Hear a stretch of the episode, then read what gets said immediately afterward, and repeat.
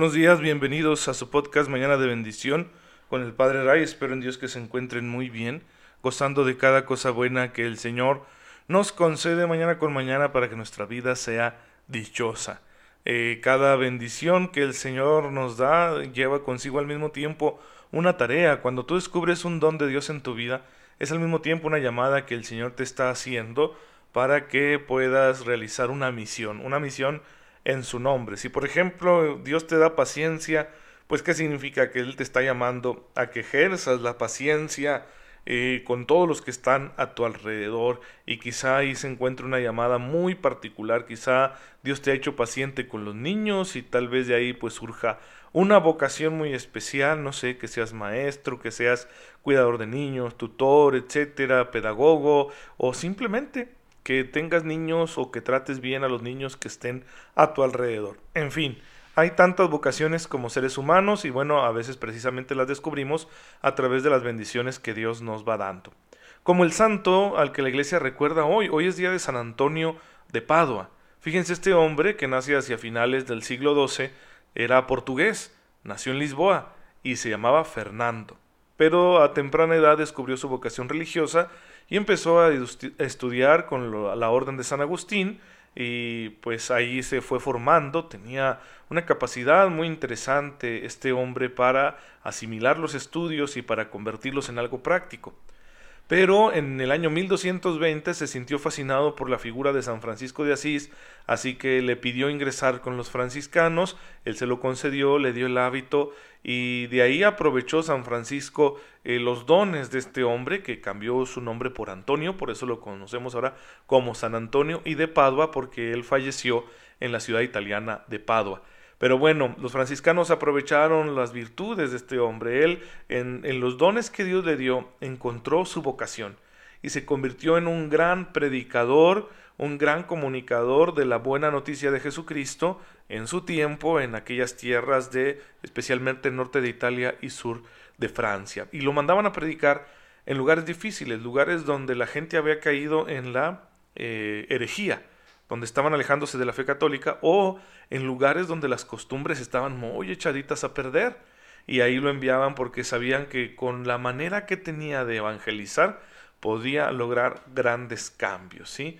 Dicen que sus sermones eran tan buenos y tan dulces que en una ocasión hasta el niño Jesús se bajó de los brazos de su madre para que dejar que Antonio lo cargara. Pues bien, hermanos, imitemos a los santos, ¿sí? A San Antonio de Padua se le conoce como el doctor evangélico. La palabra doctor en latín significa el que enseña, el que es maestro, el que es bueno para enseñar. Eh, por eso nosotros también en castellano tenemos este adjetivo que es docto. Una persona docta sabe mucho. Sí, entonces un doctor es alguien que sabe mucho y que enseña, está relacionado con el verbo latino educere, que significa educar, o y que al mismo tiempo viene de otro verbo que significa conducir, porque educar es conducir al hombre para que se convierta en persona. Pues bien, e, él aprovechó su don y allí encontró su vocación y bueno, se fue realizando como ser humano y como cristiano, como hijo de Dios, al llevar a cabo la misión, la vocación que había surgido de los dones que él había descubierto en sí mismo. Así que si tú descubres un don en ti mismo, es porque Dios te está llamando a realizar alguna tarea muy especial. Seamos pues como San Antonio, pidámosle su intercesión. Yo no sé en qué momento lo convertimos en el apóstol de las mujeres desesperadas por conseguir esposo y que por eso hasta lo ponemos de cabeza al pobre. No sé si eso tenga alguna relación con su vida real, como están las biografías. Pero la verdad es que qué triste, ¿no? Que reduzcamos a los santos a este tipo de expresiones que no digo que estén mal, pero no son como que lo mejor. Yo más bien le pido la intercesión a San Antonio para que me conceda aprovechar los dones que Dios me ha dado y dedicarme a la misión que he recibido mediante esos dones que me dedique a mi vocación, porque en ocasiones me torturo diciendo, es que yo no tengo capacidad como la Madre Teresa de Calcuta para andar ahí con los más pobres, o yo no tengo capacidad para ser paciente con un enfermo como Santa Catalina de Siena, o yo no tengo el valor, ¿verdad?, de San Oscar Romero para oponerme a los poderes públicos de este mundo, ¿no?, para levantar la voz en el ámbito político. Y me desespero porque me siento inútil, pero eh, San Antonio se dedicó a otra cosa él, no fue un gran apóstol de la cercanía con los pobres o de la lucha social, sino que fue un gran apóstol de la exposición de la verdad en lugares donde no era bien recibida. Y tal vez yo tenga una misión semejante y bueno, yo le pido su intercesión para que me ayude y yo pueda cumplir con mi misión sin estarme torturando por aquellas cosas que no me salen porque tal vez no son mi vocación. ¿Sí? Esto no significa que no debamos tener caridad con los pobres o que no debamos hacer algún discernimiento social, pero tal vez eso no es lo que Dios me está pidiendo como labor primaria. Tal vez Dios me está pidiendo otra cosa y yo creo que tú también tienes el derecho como hijo de Dios a discernir de esta manera. No te tortures y no puedes ser como tal o cual persona. De hecho, ni te compares, sino que en los dones que tú ya reconozcas que tienes, bueno, aprovechalos porque ahí está un llamado de Dios. Hay mil formas, hermanos, de amar a Dios. Y bueno, precisamente aquí en Mañana de Bendición estamos hablando de la virtud de la caridad, que es la principal. Y que es tan importante que Jesús hace de ella un mandato es interesante porque ¿por qué nos tendrían que mandar a amar? Si amar es lo más natural. Y además como que si lo pensamos en un sentido romántico, pues no está chido eso de amar por mandato. Pero, chido, qué, palabra, ¿verdad? Es, es, un regionalismo, ustedes disculpen, se me salió. Eh, ¿Por qué es un mandato en, en la predicación de Jesucristo? Porque nos está dando a entender, número uno, que este amor, esta virtud de la caridad, no se debe confundir con un sentimiento pasajero. Número dos, que no es opcional. Todos debemos ejercer la caridad en nuestra existencia cristiana. Y número tres, que es tan importante que de ello depende nuestra salvación. Es decir, el que no ame, no se salvará. Pues bien, nosotros estamos llamados entonces a vivir el amor en su radicalidad. Jesús hace de la caridad un mandamiento nuevo. Juan 13:34. Un mandamiento nuevo les doy. Ámense los unos a los otros como yo los he amado. Y esta referencia que Jesús da de que imitemos su manera de amar es porque Él es el portador del amor del Padre. En Juan 15:9 lo reconoce. Como el Padre me amó, yo también los he amado a ustedes, permanezcan en mi amor. Es decir, si yo quiero imitar el amor de Jesús, necesito estar en comunión con Él, porque Él es la fuente del amor. No puedo amar al margen de Jesús. Puedo hacerlo quizás de una manera natural, pero no si quiero dejar que se desarrolle la virtud sobrenatural, teologal de la caridad. Para eso es indispensable estar unidos a Cristo, estar en comunión con Él.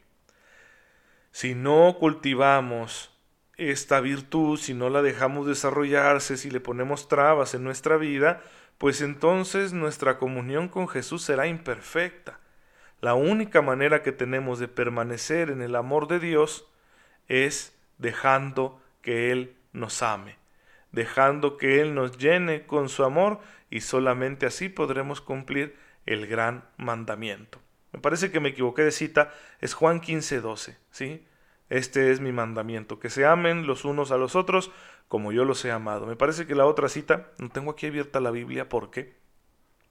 Me parece que la otra cita de Juan 13:34 es, a ver, vamos a buscarla, amar al prójimo, si no me equivoco, Juan 13:34.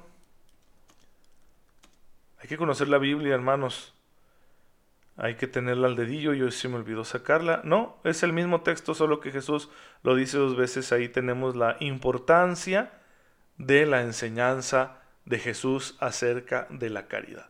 En las dos citas está insistiendo en el mandamiento nuevo. Pues bien, este mandamiento de la caridad es fruto de la acción del Espíritu en nosotros. El Espíritu es el que nos mueve a amar como Cristo, el Espíritu Santo. Y si el Espíritu Santo nos va a mover a amar como Cristo, el Espíritu Santo es el que nos va a ayudar a permanecer unidos a, Cristo. Si la Escritura nos está pidiendo que estemos unidos a Él, que permanezcamos en su amor, es el Espíritu Santo el que va a hacer esta tarea en nosotros. Entonces, nosotros tenemos que pedirle al Espíritu, ven Espíritu Santo y hazme permanecer en el amor de Cristo. Haz que nunca me separe de este amor, para que este amor dé fruto en mí para que este amor dé los frutos de vida eterna que Dios espera de mí. Sin la acción divina del Espíritu no podremos ejercer la virtud de la caridad. Por eso también nuestra comunión tiene que ser con el Espíritu Santo, porque Él es el que actúa en nosotros y a través de nosotros para que, número uno, estemos en comunión con Cristo, número dos, amemos como Cristo, número tres, ese amor se convierta en los frutos de vida eterna que Dios nuestro Padre está esperando de nosotros, porque Él confía en nosotros, para que esos frutos de vida eterna lleguen a hacerse realidad y sean una bendición, una bendición para la gloria de Dios, una bendición para nuestra propia salvación personal y una bendición que ayude a la salvación y consolación de los demás. Así que esos frutos son importantísimos y solo podremos darlos si dejamos actuar al Espíritu Santo, que es el que nos hace permanecer unidos a Cristo y de esa manera que lo podamos imitar en nuestra vida. La fe y la caridad, queridos hermanos, están íntimamente unidas. Por la fe creemos en el Señor. Por la fe creemos en Cristo y en su mensaje, en el Evangelio. Pero como dice San Pablo en Gálatas 5:6, la fe debe ser operativa en el amor. La fe no se puede quedar como un ejercicio de contemplación sentimental, eh, íntima, donde yo digo, pues yo creo en Dios y ya, ¿sí? A veces le copiamos esto, voy a decirlo porque es una crítica justa, a los fundamentalistas, ¿sí? Grupos cristianos fundamentalistas de origen protestante que insisten tanto en que la salvación por la fe es una acción solo divina, que no le dan la importancia que merece a las obras, ¿sí? No porque las obras nos hagan tener algún mérito ante Dios con el cual podamos comprar nuestra salvación. Quizá nosotros como católicos estamos un poquito equivocados cuando usamos expresiones como ganarme el cielo. Las obras no son para ganarse el cielo. Las obras son la verificación de que mi amor por Dios es real. Por eso San Pablo dice que la fe debe ser operativa en el amor. Por lo tanto, una fe que se queda solo en yo ya creo y por lo tanto ya estoy salvo independientemente de lo que haga es una fe mutilada, incompleta, no corresponde al mensaje del Nuevo Testamento y por lo tanto debemos desecharla. Y a veces encontramos estos discursos en grupos fundamentalistas y nosotros luego los queremos copiar. No, no lo copiemos, ¿sí? Nuestra fe no puede ser reducida. No, no, eso de decir sola fe puede llevarnos al engaño, ¿sí? Salvación por la sola fe. Nos salvamos por la sola fe que es operativa en el amor. Y la palabra operativa que usa San Pablo está relacionada con obras, ¿de acuerdo? Con obras. De manera que si no hay obras, ¿qué significa? Que no hay fe. Que yo estoy engañándome a mí mismo pretendiendo que tengo fe. Que yo crea que hay un Dios, que yo crea que es mi Salvador, que yo crea que Él está en mi vida para perdonar mis pecados, no me garantiza la salvación. Es necesario que yo traduzca esta fe en una respuesta que se refleje en mis obras, es decir, en mi comportamiento, en una conducta que esté caracterizada por la práctica del amor como Cristo lo enseñó. Por eso estamos estudiando moral cristiana. Por eso estamos viendo cuál debe ser el comportamiento ético de nosotros los católicos porque sabemos que si no volvemos operativa nuestra fe en la virtud de la caridad, pues entonces nos quedaremos muy, pero muy cortos y no es eso lo que Cristo quiere. Pues bien, hermanos, por eso es importantísima esta virtud y hay que pedirle al Señor que nos ayude a ejercerla todos los días de nuestra vida, con devoción, con ahínco, con esfuerzo, incluso con sacrificio, pero es necesario. Es necesario amar a la manera de Dios. Y su palabra nos enseña cómo es esa manera, pues imitémosla que para ello contamos con la gracia del Espíritu Santo. Padre, te bendecimos porque no solo iluminas nuestro interior con la luz de la fe, sino que también nos mueves con la fuerza del amor a llevar una vida digna del nombre cristiano que hemos recibido, una vida digna de ser hijos tuyos e imitadores de Jesucristo. Gracias porque con tu Santo Espíritu nos permites, nos haces ser capaces de practicar estas realidades en nuestra vida. Ayúdanos a practicarlas hasta el final. Tú que vives y reinas por los siglos de los siglos. Amén. El Señor esté con ustedes. La bendición de Dios Todopoderoso, Padre, Hijo y Espíritu Santo, descienda sobre ustedes y los acompañe siempre. Muchas gracias por acompañarme en este nuevo episodio de Mañana de Bendición. El Señor los bendiga, acuérdense de orar por mí y nos vemos hasta el lunes, si Dios lo permite.